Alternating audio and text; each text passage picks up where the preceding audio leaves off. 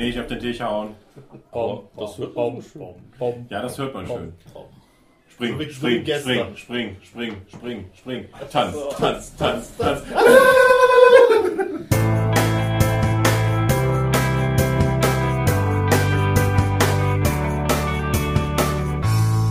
Können alles sein. Ja, aber schon Waffelherrschen davon waren.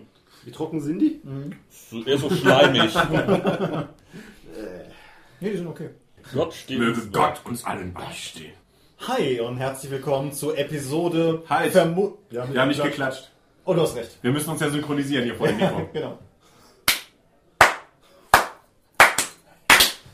Hi und herzlich willkommen zu Episode vermutlich 116b des Dorpcast. Einmal mehr haben wir uns wieder hier versammelt, um über Dinge zu reden, die mit Rollenspiel zu tun haben. Und wenn ich wir sage, dann meine ich zum einen dich Michael Skopje-Minders, guten Tag. und zum anderen mich, Thomas Michalski. Hi! Und wir sind schon wieder nicht alleine. Zu meiner Linken sitzt wieder Der Tom. Hallo. Und zu deiner zweiten Rechten sitzt. Markus. Hi. Und zu meiner Rechten sitzt. Matthias Gimmi Schöffrath, hallo. Und du wolltest uns sagen, worum es geht? Genau, wer eine korrekte Skizze der Sitzreihenfolge einreicht, kriegt ein Dankeschön per E-Mail. Genau.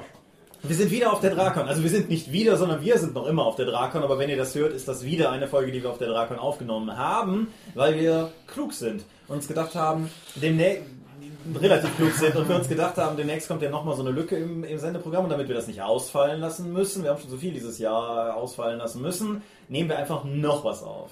Und in guter alter Dorpcast Sonderfolgentradition ist die zweite dieser Sonderfolgen wieder eine Medienschau. Ihr habt schon gemerkt, wir sind wieder zu fünft. Ja, das heißt, es geht diesmal nicht nur darum, dass Thomas und ich uns gegenseitig die Bälle zuspielen, was wir an schrecklichen Dingen gesehen, gelesen und gespielt haben, oder auch tollen Dingen, sondern wir haben jetzt auch wieder unsere Dorfkollegen hier, die das ebenfalls sagen werden. Genau, wir verwenden dasselbe System wie zum Beispiel damals in der Frauen im Rollenspiel-Episode, wo wir Mairi und Miriam noch zu Gast hatten und jeder nur ein Medium mitgebracht hat. Anders als in der Folge, wo wir Ralf Sandfuchs zu Gast hatten und die Folge so lang geworden ist, dass wir Zeit rausgemacht haben. Deshalb hoffen wir, dass wir das halbwegs kompakte durchbringen wollen. Worüber wir im Vorfeld überhaupt nicht gesprochen haben, ist in welcher Reihenfolge wir das jetzt abfrühstücken wollen. Dementsprechend. Fängt Thomas einfach mal an. first. Okay, fange ich dann Du an. als Wortführer kannst das hier direkt mal vorlegen, damit die anderen einen Eindruck davon haben. Äh, hört ihr überhaupt den Dorpcast? Ja. Ja, teilweise, wenn wenn es mich interessiert und Teilweise sogar bevor alle anderen sie hören, weil ich sie zuerst mir runterladen Ich bin Angeber. fast bei, aber sobald ich am Ende bin, höre ich wieder ganz andere Sachen. also ich muss gestehen, ich höre meistens die Medienschau. Ein, Ich der ersten Episode oder so insgesamt? Ich bin immer mittendrin eingestiegen und ich höre hör dann immer, bis bis nichts mehr gibt. Und dann wechsle ich auf einen anderen und hole den bei und Aber dann wisst ihr ja ungefähr, durch. wie unsere Medienschau funktioniert. Ja, ja, ja. Nicht. Gut, dann fangen wir damit an. Genau, ich habe eine Fernsehserie gesehen und zwar Akte X, die elfte Staffel. Akte X ist neun Staffeln lang gelaufen, von denen ich durchaus fünf bis sechs als gut einstufen würde. Und von da aus ging es dann nach einer kleinen Senke plötzlich sehr steil bergunter. Und wenn, Also wenn aus meiner Sicht kam ja, glaube ich, die siebte Staffel oder so etwas. Da ist die Qualität nicht abgefallen, sondern da kam die Qualität, ist auf dem Weg zur Arbeit irgendwie von Leuten mit Brechstangen aufgelauert worden und die haben denen die Kniescheiben zertrümmert. bist, bist du eigentlich Akte X halbwegs textfest? Nee, ich habe die ganze Serie einmal am Stück gesehen, sozusagen, nach und nach die ganzen DVDs, aber darüber hinaus nicht viel. Weil wir nämlich bei der Jahresumfrage auch mehrere Leute hatten, die sich eine Akte X-Folge im Stil der Babylon 5-Folge wünschen. Aber da können wir ja mal drüber reden, wenn das Mikro aus Jetzt ist. muss ich mal fragen, die elfte Staffel, ist das jetzt die, die aktuell auch im Genau, das ist, deutschen Fernsehen läuft? das ist die, die jetzt aktuell im deutschen Fernsehen läuft. Müsste auch noch laufen, wenn, die, wenn diese Folge hier online geht oder gerade durch sein, irgendwas in der Art. Ich habe die englischen Folgen geguckt, die bei iTunes jeweils irgendwie 24 oder ein paar Stunden nach englischer Ausstrahlung halt verfügbar waren.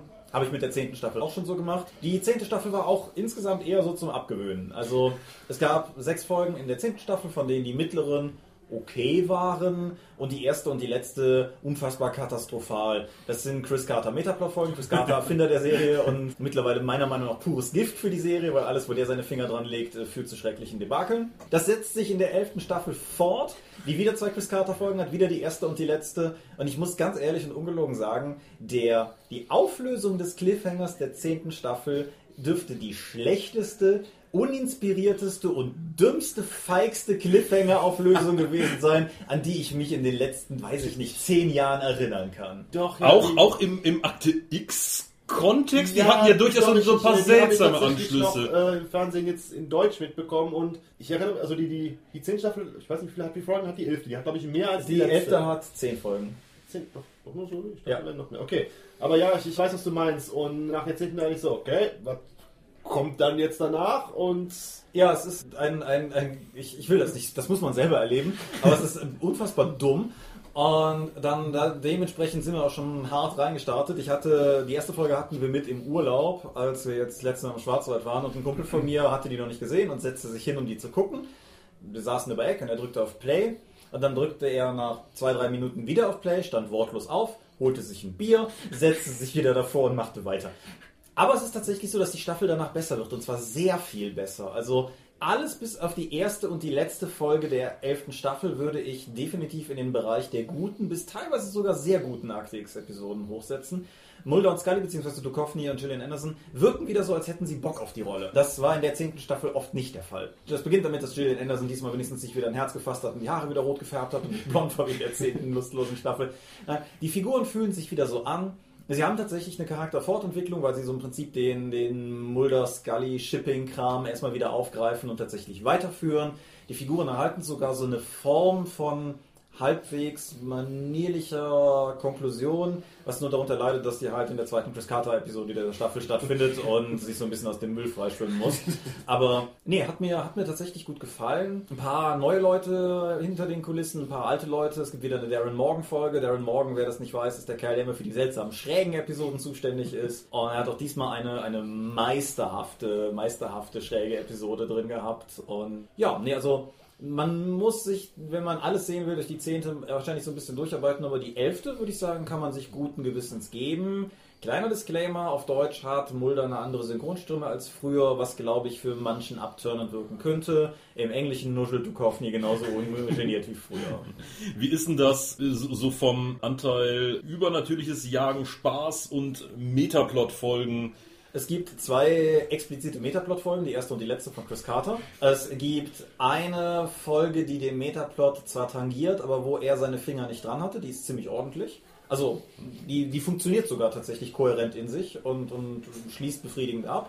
Es gibt eine ganze Reihe Monster of the Week Episoden, auch so, es, es gibt mal wieder eine Folge, wo Mulder und Scully durch den dunklen Wald stapfen müssen, so, das waren ja eigentlich immer gute Folgen und ähm, Das hat zehn Jahre lang funktioniert. Das ist, es, es, es gibt keine Scully wird von einem Typen beinahe in den Verbrennungsofen ihres Hauses geworfen Folge, aber es gibt zumindest auch mal wieder Auseinandersetzung mit Scullys Religionsthematik und wie sie glauben kann, aber nicht an daran glauben kann, das ist durchaus wieder drin. Und die Darren Morgan Folge tangiert auch durchaus das Verschwörungsthema sehr, aber auf eine sehr besondere Art. Generell ist Fake News und sowas ein relativ großes Thema und die Tatsache, dass Mulder sich damit konfrontiert sieht, dass er eigentlich nicht mehr der coole Aufklärer ist, der halt irgendwie jetzt hier versucht, die Wahrheit der Regierung aufzudecken, sondern dass im Prinzip keiner mehr an irgendwas glaubt, beziehungsweise an alles glaubt, wenn es irgendwie hochkommt und Verschwörungstheorien irgendwie auf der Alt-Right-Seite total gut angekommen sind, wo er sich ja überhaupt nicht irgendwie wie in der Serie, wird tatsächlich in jeder einzelnen Folge thematisiert. Also, Ja, aber es besteht da jetzt nicht wieder die Gefahr, dass die sich da so einen äh, metaplotistischen Turmbau zu Babel bauen, der irgendwann unter seinem Eigengewicht zusammenbricht, nachdem es da irgendwie staffellang gelaufen ist? Oder hat das wieder so Anwandlungen, dass die das wieder versuchen? könnte man sagen, man kann die erste und die letzte Folge weglassen und den Rest dazwischen problemlos. Weitgehend, So ja. Das ist, es gibt eine Folge, da wird man ein paar Fragezeichen im Kopf haben, weil, aber selbst das geht eigentlich im Grunde. Und ja, da wird nicht mehr viel gebaut werden, weil Gillian Anderson ist ausgestiegen nach der elften Staffel. Das heißt, da wird kein Turmbau mehr passieren. Das hat ja in vergangenen Staffeln auch nicht abgehalten, damit Geld zu verdienen. Das ist richtig. Nein, aber ich glaube, der Drops ist gelutscht. Aber das, das werden wir entsprechend jetzt irgendwann demnächst sehen. Ist ja relativ erfolgreich gelaufen. Aber nee, also ist tatsächlich so, wenn man einfach sagt, oder man guckt halt die erste Folge mit, so ich meine, es sind 42 Minuten des Lebens, da kommt man auch noch drüber hinweg, denke ich. Und dann kann man halt tatsächlich die Folgen 2 bis 9 ziemlich, ziemlich gut gucken. Gut, dann Tom. Ja, wo wir gerade eine Serie haben, machen wir mit der nächsten Serie weiter. Ich habe auf Netflix Violet Evergarden gesehen, eine Anime-Serie, 13 Folgen, die äh, mittlerweile auch jetzt alle zu gucken sind. Die kam halt im wöchentlichen Rhythmus immer eine weitere Netflix Folge. haut ziemlich viel im Anime-Bereich raus. Oh ja, ja, meine Liste ist auch relativ lang geworden in letzter Zeit. Also ich, mich interessiert ja gar nicht, aber trotzdem sehe ich, dass Netflix mir die ganze Zeit diesen Kram entgegenwirft und ich immer so weg, Die, weg. die, haben, die haben ein absurdes Budget für Anime-Serien Ja. von einem Jahr oder so locker gemacht. Also Netflix Also- ist ja ohnehin nicht wirtschaftlich, insofern ist es ja einfach, da noch mehr Geld für auszugeben. Aber Äh, ich, ich weiß, was du meinst, es ist ähnlich, ich denke auch so, warum kriege ich jetzt das und das und was ist das alles? Aber Nebenbei, wer die letzte Sonderfolge gehört hat, wir essen jetzt gerade die letzte Waffel zwischen uns, also der Wunsch. Alte Waffeln, die der Scorp uns hier irgendwie aus, aus seinen Resten vermacht hat, Oh ja. möchte ich anmerken. Aber Tom, Violet Evergarden, bitte. Genau. Ich habe die auf, auf äh, Japanisch gesehen mit deutschen Untertiteln. Ich bin mir gerade nicht sicher, ob es dann eine deutsche Synchro gibt. Ich glaube nicht. Kann aber sein, dass die noch eine deutsche Veröffentlichung bekommen. Worum geht es? Violet Evergarden spielt im Land Leiden, Leiden oder leidenschaftlich und die Stadt hieß dann, ja Details, also ein, ein, das Land hieß leidenschaftlich und die, die Stadt heißt Leiden oder umgekehrt. Gra- die gerade einen Krieg hinter sich hatten. Violet Evergarden war in dem Krieg halt eine äh, menschliche Waffe, ohne großen Hintergrund oder Familie und so gut wie keine Emotionen und ist jetzt nach dem Krieg relativ auf sich allein gestellt und heuert dann bei einem ehemaligen Soldatenkameraden von ihrem Major an, um Briefe zu schreiben für Leute. Ja, also wenn man irgendwie mal einen Brief schreiben will, dann geht man zu dieser Agentur ne, und setzt sich dahin und kriegt dann eine Akora zugeteilt, so heißen die Damen, die dort arbeiten, und dann Briefe tippen für einen. Es ist am Anfang relativ lustig, weil die halt so gut wie keine Emotionen hat. Ne, und man sagt dann halt, Nicht so. nee, für, für, das ist, äh, also wenn du, ja, ne, ich bin ja auch etwas mehr introvertiert, ne, äh, und nur so, wenn du da sagst, dir, ja, ich will irgendwie meine Gefühle zum Ausdruck bringen, dass ich die mag und überhaupt und vermisse, ne? Und dann kommt dann bei ihr so ein Satz raus, er hat dich lange nicht mehr gesehen. Punkt. Ne, das, das führt am Anfang noch zu so ein paar äh, ganz lustigen Szenen.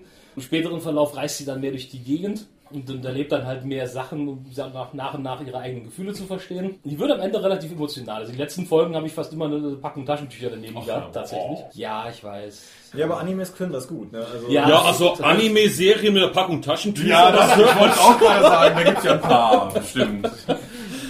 Ah, hat jemand das Niveau gesehen? Das war da eben noch da. Ja. Danke, Matthias. Mir lag es auf der Zunge.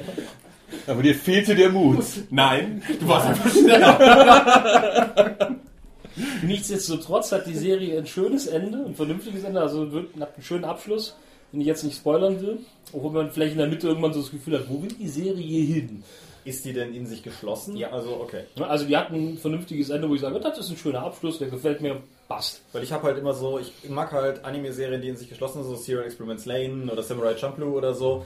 Aber, äh, Markus nickt bekräftigend, aber ich, ich mag halt nicht diese äh, irgendwie 350 Episoden Dragon Ball, hast du nicht gesehen oder so, da kriegst du mich halt nicht mehr, aber das ist cool dann, ja. Ach, einen, äh, hier, einen One Piece mit, mit über 600 Folgen Ja. habe ich mittlerweile oder äh, Detective Conan mit, äh, wo hängen die, 700, 800? Ja. Ja, Äh, nee, das geht immer weiter und weiter. Ja. Oder die Simpsons. Das ist, eigentlich, das ist ja nicht ein Anime. Wie gesagt, äh, Violet Evergarden, meine Empfehlung, eine super Serie. Ist auch sehr hübsch, oder? Mhm. Also, Nee, es hat einen, schön, hat einen sehr schönen Zeichenstil, muss ich sagen. Das generell, die, die Welt hat mir sehr gut gefallen. Gut, äh, halt eine japanische Serie mit, mit sehr viel deutschen Namen. Ja, also, ja, wenn die halt auf Japanisch dann sagen, ja, quasi übersetzt, dann du bist das Mädchen aus leidenschaftlich. Ja, leidenschaftlich. Nee, doch, äh, hat sehr viel lustige Szenen, sehr viele emotionale Szenen. Ja, wie gesagt, meine Empfehlung. alles klar. Ist, ist komplett auf Netflix, wer so will, kann einfach zugreifen. Und der Scout zeigt mit beiden Fingern auf Matthias. Das tut man nicht, ich sag trotzdem mal was dazu. Ich habe in letzter Zeit viele Serien gesehen, aber ich habe auch ein Buch gelesen. Und zwar ein richtig altes Buch, das sich da nennt äh, Makt Milkrana. Das ist womöglich falsch ausgesprochen, weil isländisch und bedeutet anscheinend Powers of Darkness.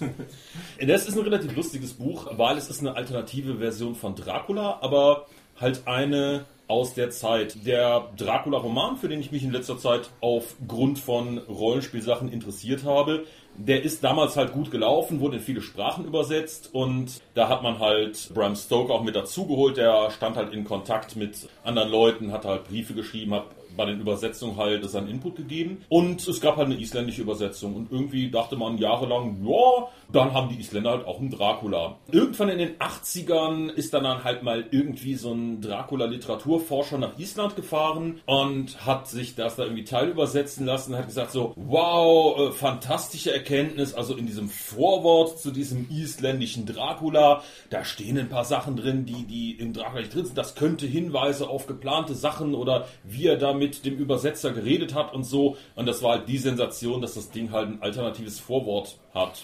Ja, irgendwann in den letzten Jahren ist dann mal jemandem aufgefallen, dass der isländische Dracula eigentlich nicht so viel mit dem echten Dracula gemeint hat. Das ist Hurra, wirklich eine, Literaturwissenschaft. es ist, es ist irre. Das Buch, das ist jetzt Drei Leute halt, von äh, fünf in diesem Raum haben Literaturwissenschaft studiert. es ist fast 150 Jahre alt. Man sollte ja meinen, okay, da ist halt jedes Paper zugeschrieben worden, alles zu erforscht worden. Ja, als in einem amerikanischen Museum halt irgendwann Briefe von Stoker mit, mit irgendwelchen Schmierzetteln und so entdeckt wurden, die halt Vorarbeit für das Buch waren. Da haben die alle gejubelt, gesagt, ah, oh, das, das ist voll interessant und so. Aber man sollte meinen, dazu gibt's jetzt alles. Und dann findet man raus, dass die Isländer die ganze Zeit, und die sagen nichts, ne? Die sagen nichts, einen Dracula haben, der im Prinzip völlig abweicht. Ja, das ist natürlich erstmal interessant.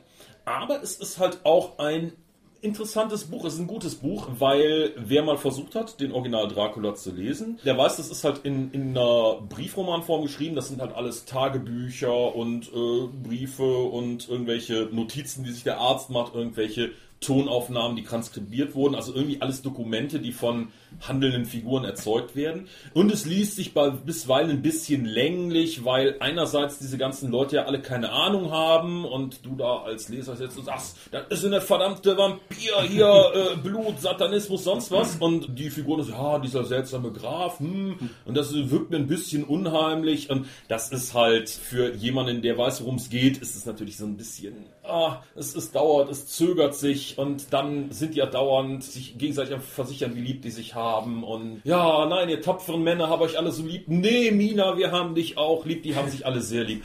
Und wie gesagt, es ist eine coole Story, die ich mit jedem Mal, wo ich das Buch lese, ist jetzt zum dritten Mal, dass ich den Original Dracula mehr oder weniger durch habe und mit jedem Mal erkennt man dann mehr, dann gewinnt man das was lieber, zumindest ist es bei mir so. Aber es ist jetzt kein Page-Turner das muss man sich manchmal so ein bisschen zu zwingen und äh, manchmal auch so, okay, immer noch nicht. Äh, na, man hat manchmal so den Impuls, das zu überblättern. Und das ist das isländische Ding halt gar nicht. Das isländische Ding, das geht halt super ab. Da passiert halt dauernd was. Und es ist als Serienroman erschienen, also praktisch Kapitel für Kapitel. Und es ist halt ein bisschen anders und komisch, vor allem die Namen sind halt so ein bisschen anders. Also zum Beispiel gibt es halt den Charakter Wilhelmina Murray im Englischen, die hat später den Harker heiratet und dann halt Harker heißt und im Englischen Mina genannt wird, weil Wilhelmina Mina. Das ist anscheinend irgendwie unisländisch, weswegen die äh, Wilhelmina halt im Isländischen Wilma heißt.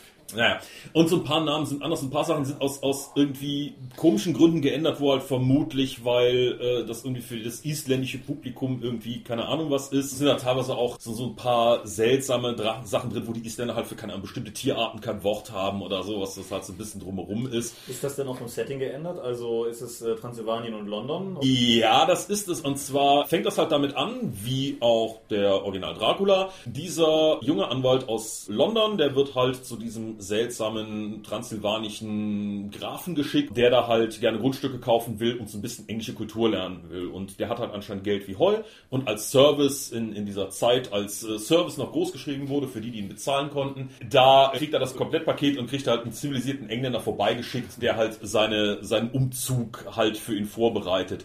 Und es fängt halt relativ harmlos an, der wird da bewirtet, bemerkt so ein paar Sachen, der Graf ist halt abends da und tagsüber weg, der isst nie was und, und all so ein Kram.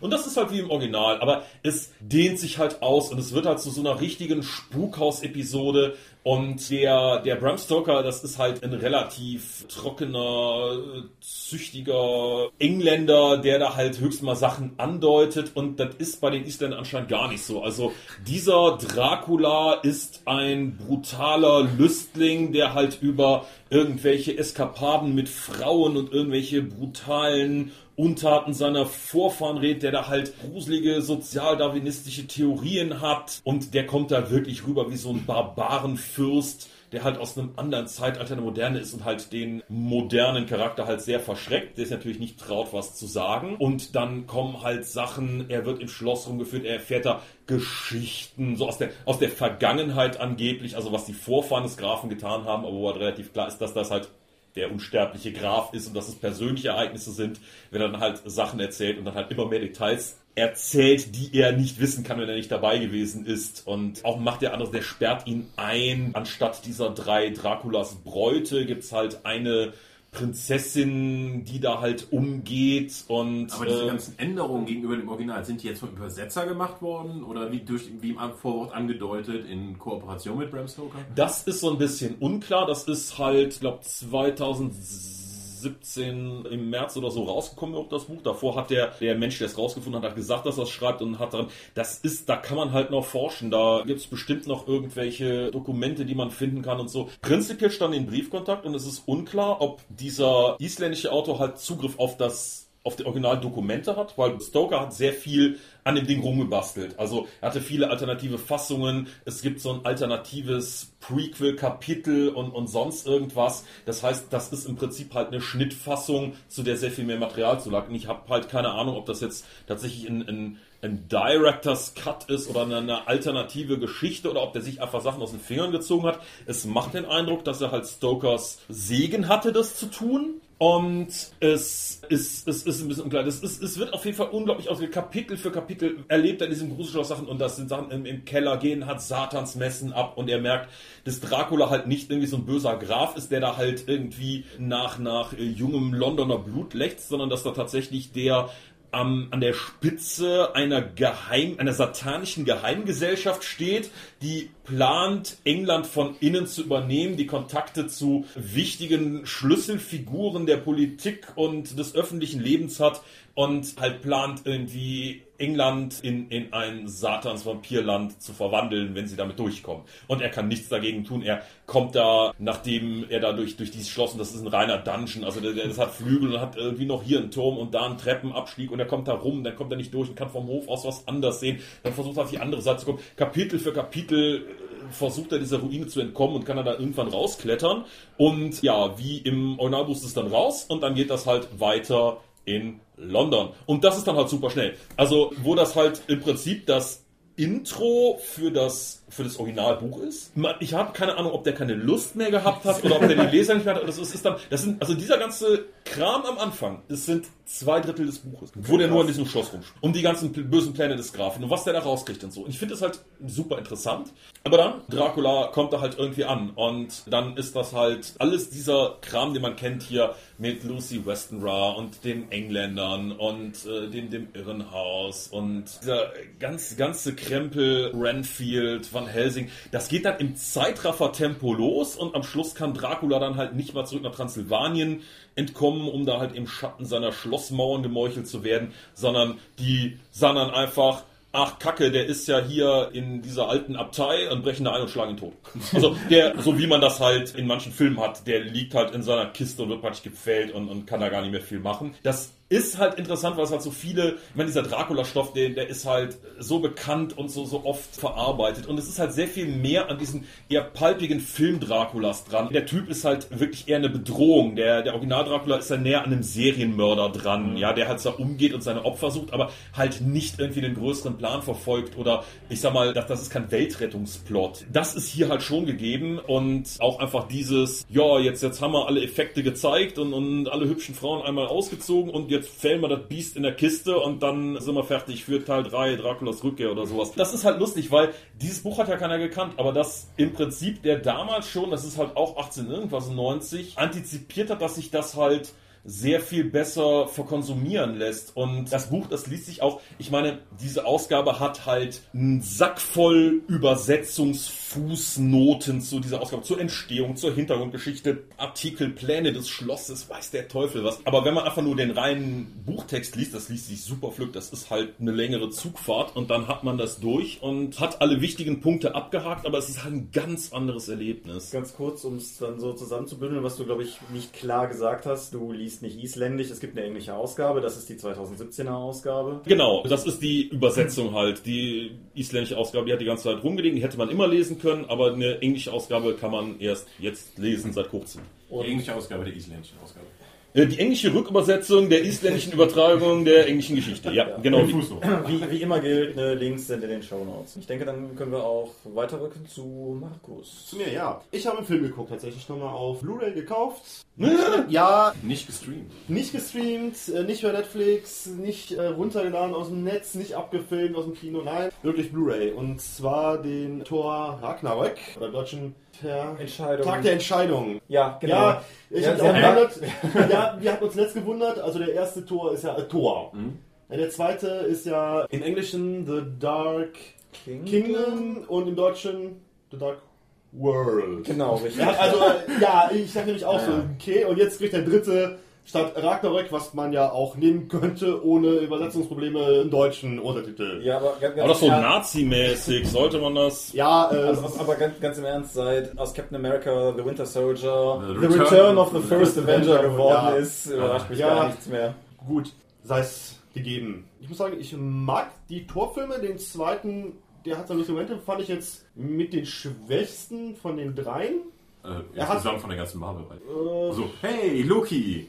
Was war noch in den anderes in dem Film? Ja, Loki kommt im zweiten nicht. Äh, doch, er hat was sehen. Ja, aber nicht, nicht so viel wie im ersten oder im dritten. Ja. Also im dritten ist, also der dritte ist erstmal bunt. Ja. Also ähm, das hat man vielleicht auch im Trailer gesehen und das, das zieht sich tatsächlich auch durch den ganzen Film durch. Ich sag mal, wo der erste Tor halt cooler, solider Actionfilm und Einführung von Thor war, mit seinen auch äh, durchaus lustigen Momenten und durchaus ernsten. Der zweite eben, ja, schon ein bisschen düstere Richtung geht, ist der dritte bunt und es ist passt. Also sie haben zwar auch die Schurkin, die man ja auch im Trailer sieht, nämlich äh, hm? ja, Hill, also die Todesgöttin, äh, die Schauspielerin, das? Charlie Theron? Nee, die Frau, die Nee, Gladiator spielt, das ist jetzt feindlich. Das ist nicht Charlie Theron, das war Blanchett. Kate Blanchett, Ah, genau. okay. Gott. 5 Ja. Euro die Nerdkasse von uns Ja. allen, ja. Ich war mir gerade tatsächlich nicht mehr ganz Ich sicher. habe den Film nicht mal gesehen. ja, ist gut, Stop. Nee, und die halt auch ziemlich düster und brutal drauf ist. Aber man muss sagen, dass das trennt sich halt am Anfang. Weil man halt äh, Thor und sein Bruder Loki relativ schnell von äh, der Schurkin trennt, die äh, auf Asgard ihren Kram macht und Thor halt auf, ja, diesen Müllspieleplaneten buxiert, wo ein irrer Jeff Goldblum in äh, Glitzerroben das Kommando hat und Jeff äh, Goldblum oder verkörpert er irgendeine Rolle? Nee, also es ist, ist schwierig zu trennen. Es ist, ich Also, glaube, es also er spielt den Grandmaster, Also, aber ja. wenn du Jeff Goldblum Interviews guckst, ist er sehr, sehr Also, ich wollte gerade sagen. Also, er, er hat eine Rolle, aber äh, ich glaube, die haben einfach gesagt, zieh das an und du machst das schon. Du bist Jeff Goldblum. Jemand schrieb mir neulich auf Twitter, Jeff Goldblum ist ein Geschenk an die Menschheit und das möchte ich so einfach unterschreiben. Ja.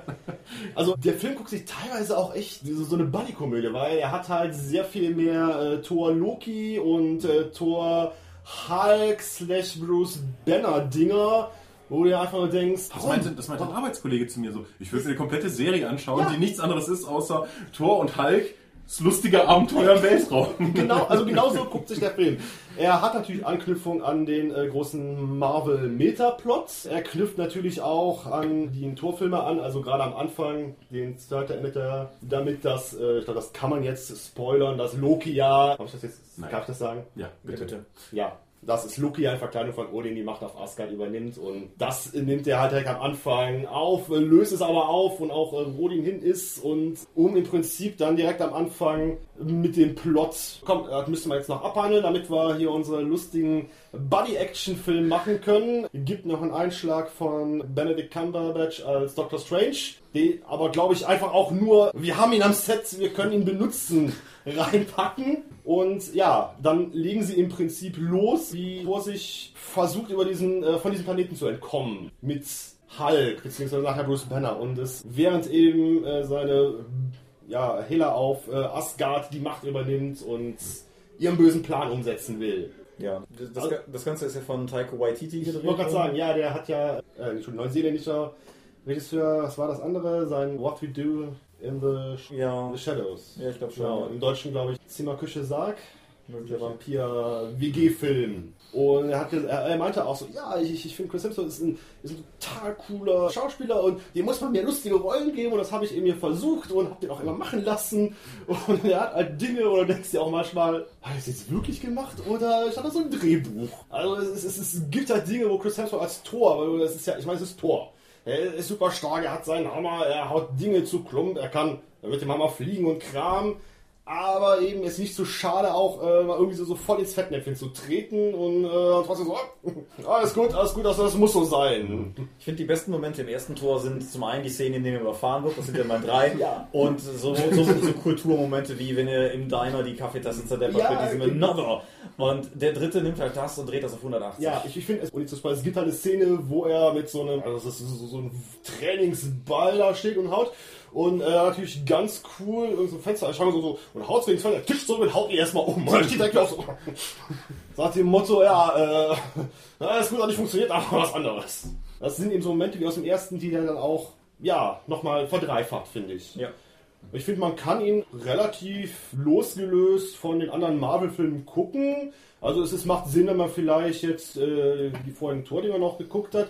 Der erklärt halt, was bei Age of Ultron mit Hulk passiert Ja. ist. Aber ich finde, es ist nicht zwingend notwendig, die gesehen zu haben. Nein, also ich meine, wenn, wenn man jetzt den Film guckt und unbedingt die Zusammenhänge kennen will, klar, dann gibt es ja. 18 weitere MCU-Filme, die man 17 davor untereinander nachgucken kann. Aber ich, ich nee, Ja. sehe das auch so. Er hat ziemlich coole Bilder, die auch, also gerade auch der äh, Trailer, der mit dieser von Led Zeppelin Immigrant Song äh, spielt, der auch im Film tatsächlich drin ist. Und teilweise irgendwie so, so Bilder hat wie aus Rockcovern, was schon ziemlich cool rüberkommt. Also gerade im Endkampf hat er auch ein paar richtig coole Schauwerte. Also von mir beide Daumen hoch dafür. Hat natürlich auch wieder ein, ja, die letzte Szene vor, äh, die, die Mid-Credit-Scene, die ja sozusagen ein bisschen zu dem äh, Infinity War Ja, hindeutet. ja, wir werden, werden sehen, wie das Ja. jetzt demnächst alles in Die, Infinity die War letzte zusammen- nach den Credit-Scene ist dann nur noch mal silly. Ja. Das passt alles sehr gut, so als Überleitung zu dem Film, den ich vorstellen möchte. Ich war nämlich im Kino und habe Pacific Rim 2 gesehen. Ah, Kulturkino. Ja, absolutes. Kulturkino. Ich habe den ersten Jahr, da waren wir vor vielen Jahren während der Feencon, Ja. haben wir den Kino gesehen und haben uns auch gut amüsiert. Und ich habe mir gedacht, so, ich möchte genau das eigentlich nochmal sehen, nur nochmal mit mehr von allem. Und? Und oh mein Gott, es war genau der Film, den ich haben wollte und so viel mehr. Also riesige Roboter und Aliens hauen sich so richtig auf die Fresse. Es gibt auch Roboter und Roboter-Action, wie es sich gehört. Es ist immer noch so, dass sie zwei Piloten brauchen. Das wird nicht mehr groß erklärt. Da sind halt zwei Piloten drin, manchmal auch drei, weil das menschliche Gehirn kann es sonst nicht schaffen, diesen Riesenroboter zu lenken. Also ähm, die Physik hat komplett Urlaub während der zwei Stunden des Films. Da muss man sich überhaupt nicht weiter mit beschäftigen. Wer glaubt, das spielt irgendeine Rolle. Irgend am Anfang hat man noch werden neue Charaktere eingeführt, weil praktisch nichts aus dem ersten Film übernommen wird. Völlig egal. Ich habe mich auch Also, später mit anderen Leuten Das ist unterhalten. also gar keine Charaktere aus dem ersten Sinn? Nicht, es kommt ein Charakter vor Okay. und einer in Rückblenden. Ich habe mich auch später mit anderen unterhalten, so, sag mal, dieser weiße Typ, der da auch der Pilot ist, war der im ersten Teil eigentlich drin? Ich kann mich nicht erinnern.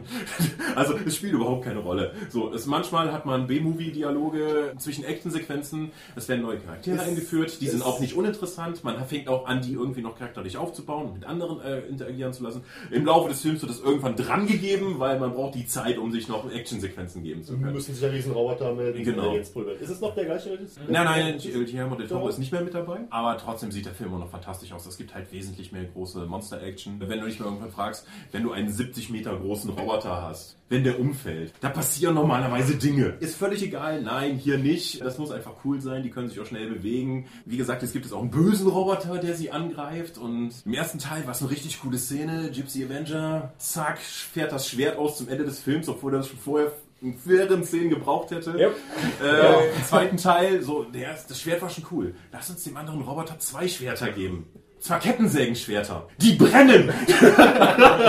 das ist, ich sag so, so, das ist genau das, was ich sehen möchte. Mehr Unfug. Auch die Aliens äh, machen, die am Ende noch dazukommen, machen mehr Unfug. Es gibt Roboter-Alien-Hybrid-Kram. Die menschlichen Elemente, andere Leute, mit denen ich über den Film geredet habe, meinten, es kann unmöglich sein, dass jemand ein Drehbuch mit solchen Dialogen geschrieben hat. Die müssen vor Ort einfach äh, improvisiert worden sein und dann sind die damit gegangen. Ich fand's total toll. Aber auch, es gibt ein paar Probleme in dem Film, sagen wir mal zwischen uninteressanten Charakteren, doofen Dialogen, Zeit und Entfernungen spielen gar keine Rolle mehr. Man hat es sehr, sehr, sehr dezidiert auf den chinesischen Markt ausgerichtet.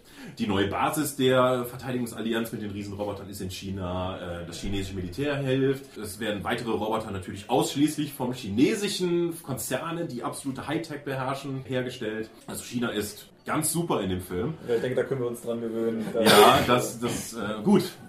Das ist ein großer Markt, also können wir einfach mal dieses menschenverachtende, militärische, rassistische Regime einfach mal mehr in Filmen legitimisieren. Ich habe zuerst gedacht, ist doch toll, wenn die Welt und die Kulturen so zusammenwachsen, aber das einzige Hintergrund ist, das ist ein großer Filmmarkt und ich will da Geld verdienen, ist egal, wie böse die sind. Das hast du bei dem zweiten Independence Day halt auch ganz hart gemerkt, mit, mit einem chinesischen Aha. Charakter, der einfach nicht chinesisch war, um chinesisch zu sein. Und, und äh, jemand, der in den, den verliebt war und deswegen Chinesisch gelernt hat Mhm. und dann Sachen wie, hey, sowas können nur die Chinesen hier bauen. Ja, ganz toll. Und Pacific Rim ist das halt, für zwei ist das richtig. Aber in Sydney wollen sie irgendwie so ein Paradeding machen und dann wird dann, kommt der böse Roboter. Die kämpfen gegeneinander, kriegen so ordentlich aufs Maul und im Hinter, der ein, dann kommen dann die restlichen Roboter von der chinesischen Basis bis nach Sydney, so nach sieben Minuten und verschwinden dann. Okay, so von China aus sieben Minuten, top. Die sind äh, offensichtlich gut zentral gelegen.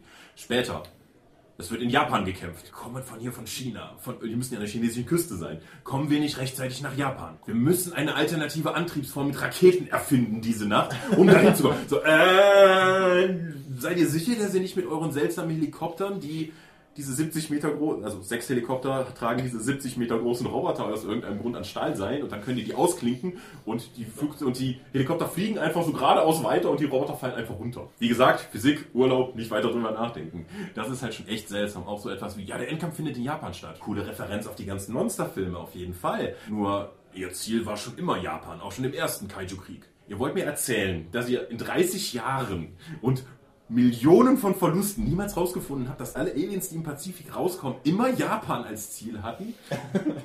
Das wäre aufgefallen, vor allen Dingen, das kann überhaupt nicht funktionieren. Ich meine, das amerikanische Festland ist im ersten Teil angegriffen worden. Wenn man im Pazifik rauskommt und nach Tokio will, gibt es keinen Grund, aufs amerikanische Festland zu laufen. Oscar verläuft sich. Das ist schon echt doof. Also, Weißt du, ähm, die Erde ist rund. Die können doch theoretisch den langen Weg nehmen. ja, man kommt im Pazifik raus und fängt dann, geht dann einmal die andere Richtung entlang. Da müsste man Ja. in Euro. Ach, egal. Nee, das Die ergibt, seelische Route. Das ergibt alles keinen Sinn, aber es ist wirklich gut anzuschauen. Die Action ist spaßig. Es gibt so fett aufs Maul. Am Ende der Endkampf im Tokio, die, äh, irgendwann landet eine Rettungskapsel und die landet von einer japanische Roboter-Anime-Serie, nicht Robotech. Pettlabor? Nee, auch nicht. Von, von wann? Wie Äh, lange ist der? Gundam. Ich glaube, das ist dann ein Gundam-Roboter. Die landen vor dieser Statue und steigen dann aus. Im Hintergrund nur diese Gundam-Statue. So, ah ja, die kennen ihre Hintergründe. Die machen die auch nicht kaputt. Ist also wirklich eine Ehrerbietung, dass sie das nochmal da auftauchen lassen. Fand ich alles ganz toll. Wer wirklich Krawum-Filme steht, die wahrscheinlich auch im Kino gerade gut laufen, äh, eher besser als zu Hause, sollte sich Pacific Rim auch 2 auch geben, wenn man den ersten mochte. Wenn man den ersten nicht mochte und ihn irgendwie doof fand, ja, alles, was du am ersten Teil doof fandst, ist doofer in Teil 2. Alles, was dir in Teil 1 mir gefallen hat, ist auch extremer in Teil 2 drin. Deswegen, ja, für mich der absolut passende Film. Genau das, was ich haben wollte. Viele Leute vermutlich. Puh. Es gibt im ersten Teil nur einen Satz, der mir jedes Mal die, die Zehennägel hochkräuselt. Ansonsten ist der Film super. Das jetzt Analog und Atomar? Ja, ja, genau. Ne? Wir haben keine, wir können keinen mehr rausschicken. Ne? Nein, Gypsy ist analog, nuklear. Nein! ah, das tut so weh. Ja, ich bin tatsächlich neugierig auf den Film. Ich bin ja nicht so ein Fan des ersten Teils gewesen, aber das hängt auch damit zusammen, dass ich in den ersten Teil mit der Erwartung von Guillermo del Toro gegangen bin, also dem Mann, der Pans Labyrinth gemacht hat. Äh, Das ist schon ein sehr anderer oder, Film. oder, oder, oder was weiß ich, Hellboy, vor allen Dingen 2 oder so. Und das ist halt das, was ich, was ich, also, das, das ist, was ich mit Guillermo del Toro verbinde. Und das ist nicht, was mir Pacific Rim gegeben hat. Wenn ich an Pacific Rim Uprising heißt er, glaube ich, ne? oder? Wenn ich an Pacific Rim Uprising rangehe mit der klaren Erwartung, dass ich hier sowas sehe wie die Transformers-Filme nur in gut, dann se- sehe ich durchaus eine mögliche Freundschaft sich mir und diesem Film in der Zukunft. Also was mich am ersten halt genervt hat, ist, dass der halt so viele Elemente reinbringt, die halt es ist irgendwie kompliziert machen, irgendwie komisch erklären, irgendwie, wo, wo man denkt, da wird noch was aufgehängt, da hat sich jemand was bei gedacht und es ist eigentlich egal. Und das geht alles von der Roboter-Kloppzeit ab. Und das ist einfach, das hat mich bei dem ersten so genervt. Ich habe gedacht, oh wow, wenn sich Riesenroboter hauen sollen, dann, dann macht es doch, dafür habe ich doch das Geld bezahlt. Und was, was nervte mich jetzt mit? Muss ich jetzt denken oder kann ich einfach warten, bis da was passiert? Und das habe ich an dem ersten wirklich, wirklich gehasst, weil es, weißt du, diese, diese, auch du brauchst diese Zweier-Teams und, und dieser ganze Kram, auch diese, dieser Werdegang von, von diesem, ich sag, Hauptcharakter, ja. An der- ich, ich weiß nicht mal mehr, wie der aussieht. ich auch nicht, aber irgendwie fliegt er da raus und will da lieber an der Mauer mitbauen, weil er das für sinnvoll hätte. So. Und das ist doch alles zeitschluckender Mist, der halt von meiner Clock-Time runtergeht. Das ist halt früher wie bei WrestleMania, wo da der ganze Hintergrundkram und die halt dann irgendwie hundertmal einmarschiert und so. Ich dachte, nein, ich will fette Männer sehen, die sich da irgendwie auf die Omme geben und genauso hier, das fand ich am ersten wirklich blöd, den hätte ich lieber gehabt, wenn der einfach auf 40 Dann solltest du auf jeden Fall den zweiten schauen. äh, Ich werde den mir garantiert irgendwann anschauen, der klingt so, als wäre das eher was der ich klingt, klingt super. Ich, ich mochte den ersten. Ich kann mich jetzt mit, das kann mich mit Kritik nicht so anschließen. Ja, er hatte ein paar Charakterentwicklungsdinger, aber ich fand die jetzt nicht so schlimm, dass sie gesagt haben, ja, komm, äh, ihr habt noch keine Roboter kloppen sehen. Gib mal. Die weiter sieht halt, glaube ich, einfach nur noch mal kloppiger aus. Gut. Aber gut. Wir haben alle über Medien geredet. Ja. Genau, den Rest haben wir letztes Mal schon abgefrühstückt. Insofern mache ich noch einmal die Runde. Wenn euch gefallen hat, was wir hier gerade getan haben in dieser großen Runde, dann schreibt es in die Kommentare. Wir sehen da ja durchaus Potenzial, nicht zuletzt, weil wir insgesamt personell wieder enger zusammenglucken als noch vor ein paar Jahren. Sehen wir durchaus die Möglichkeit, vielleicht sowas mal häufiger zu machen oder so. Und haut es einfach in die Kommentare, wenn euch das gefallen hat. Wenn euch einzelne Personen im Speziellen gefallen haben, Tom, wo findet man dich? Auf Twitter, at die Dorp, unter anderem, ansonsten Facebook, ich bin eigentlich überall irgendwo. Ist klar. Markus, wo findet man dich? Eher einfachsten bei DeviantArt als Erlkönig. Ansonsten eher weniger ja, über die Dorp. Ja, Matthias? Tunnelon Rollenspielforum ist eure beste Chance als Kimi. Genau. Und zusammen sind wir die Dope. Wir sind eine fettleibige Ballerina, die ihre Feinde skalpiert. Und das ist Transformers 4. Das ist ein, ich dachte, das. Jetzt, jetzt ziehst es hier noch runter zum Ende. Wir haben gedacht, jetzt kommt nur noch hier Sermon, es ist Nur vorbei. gut. Und Jetzt drückt ihr uns hier noch so einen Kram, ey. Wir sind eine, ein Podcast und dazu noch eine Webseite. Wir veröffentlichen einige Rollenspiele, manchmal davon auch als Buch. Ihr findet uns an verschiedensten Stellen online, also was weiß ich, bei Facebook, bei Google bei YouTube, bei Twitter. Man kann uns über RSP-Blogs folgen. Wir sind im Tunnelor mit einer eigenen Rubrik, in die wir stiefmütterlich hineinschauen. Und wir veranstalten die Drakon, aber das ist gerade ein bisschen knifflig. Also die Drakon war ein sehr großer Erfolg. Liegt, wenn ihr das hier hört, auch schon eine Weile in der Vergangenheit. Ist auf jeden Fall cool. Ich denke, wir machen auf jeden Fall eine nächste. Die kommt. wieder. Ich bedanke mich bei denen, die da waren. Ich bedanke mich entsprechend auch bei, bei denen, die uns bei Patreon unterstützen. Das ist der letzte Punkt des Sermons. Unter patreon.com kann man uns entsprechend unterstützen. Zum Stand, an dem wir das heute aufnehmen, tun das 84 Leute. Wir sind nach wie vor glücklich irritiert darüber. Wir sagen herzlich Dankeschön. Ich bedanke mich bei euch für dieses Gespräch. Yay. Ja.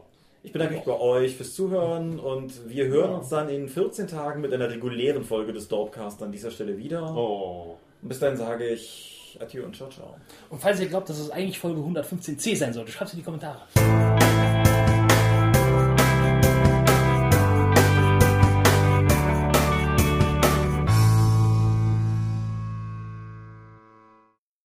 Ist jetzt vorbei, wir können es wieder anziehen, ne?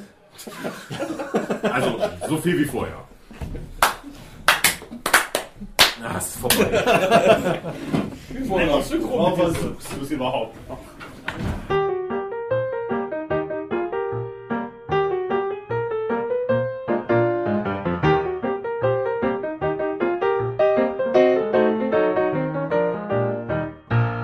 Dorp und der Dorpcast werden in ihrer Form durch eure Unterstützung und Spenden auf Patreon finanziert. Unser besonderer Dank gilt dabei wie stets den Dorp Ones, also jenen, die 5 Dollar oder mehr spenden. Laut Stichtag 1. Juni 2018 sind das 8088, Lambert Behnke, Gerrit Bonn, Andreas Korsten, Tobias Kronert, Daniela, Dorifer, Michaela Fege, Björn Finke, Marcel Gehlen, Stefan Glück, Stefan Göritz, Granus, Markus Greve, Matthias Günther, Dominik Ladek, Heinrich, Lightweaver, René Kulik, Angus MacLeod, Moritz Melem, Mofte, Orkenspalter TV, Dennis Oswald, Philipp Picker, die RuneQuest Gesellschaft, Ralf Sandfuchs, Oliver Schönen, Jens Schönheim, Alexander Schendi, Bentley Silberschatten, David Steinkopf, Lilith Snow White Pink, Steam Tinkerer, Stefan T., Tannelorn.net, Technosmurf, Teichdragon, THD, Stefan Urabel, Marius Vogel, Xeledon und Marco Zimmermann. Danke, dass ihr uns freiwillig ohne Paywall und Auflagen so tatkräftig unterstützt, einfach nur weil ihr es könnt. Danke.